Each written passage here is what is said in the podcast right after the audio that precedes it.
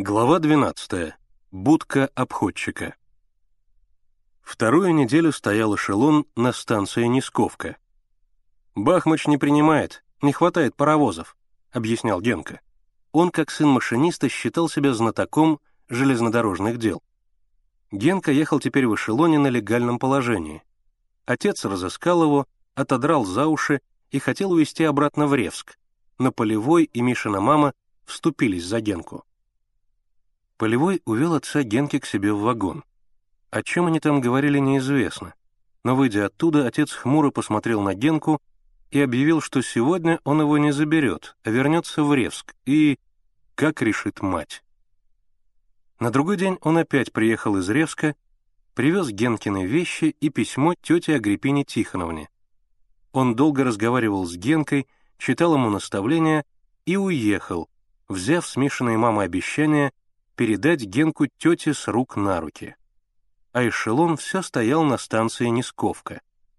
Красноармейцы разводили между путями костры, варили в котелках похлебку.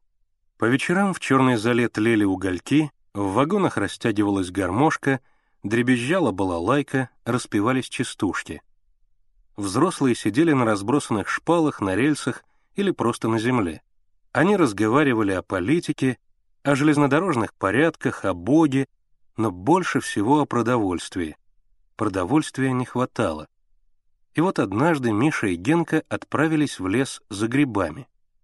Лес был далеко, в верстах в пяти. Мальчики вышли рано утром, рассчитывая к вечеру вернуться, но получилось иначе. Идти пришлось не пять верст, а больше. Дорогу им объяснили неправильно. Они проплутали целый день и когда, наконец, насобирали грибов и двинулись обратно, уже смеркалось. Пошел дождь, и тучи совсем затемнили небо.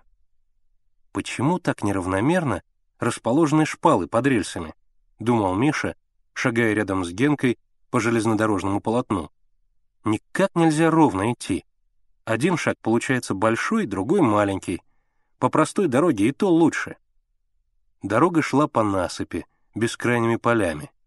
Изредка далеко-далеко сквозь пелену дождя виднелась деревенька, и как будто слышалось мучание коров, лай собак, скрипение журавля на колодце, те отдаленные звуки, что слышатся в шуме дождя, когда далеко в вечернем тумане путник видит поселение.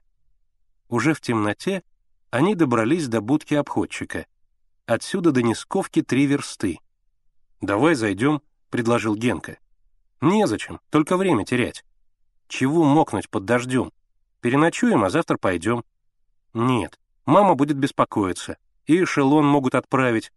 Фью, свистнул Генка. Его еще через неделю не отправят. Потом ведь мы идем со стороны Бахмача, так что увидим.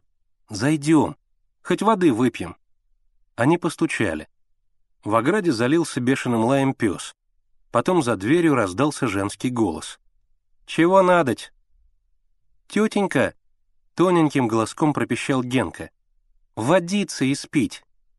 Пес за оградой заметался на цепи и залился пуще прежнего. Стукнул засов, дверь открылась. Через тесные сени мальчики вошли в низкую просторную избу. Кто-то завозился на печи, и мужской старческий кашляющий голос спросил. «Матрена, кого впустила?» «Сынков», — ответила женщина, почесывая бок и зевая. Водицы просят. По грибы чай ходили?» — спросила она у ребят. «Ага. Идете куда?» «В Нисковку». «Далече», — протянула женщина. «Куда же вы на ночь-то глядя?»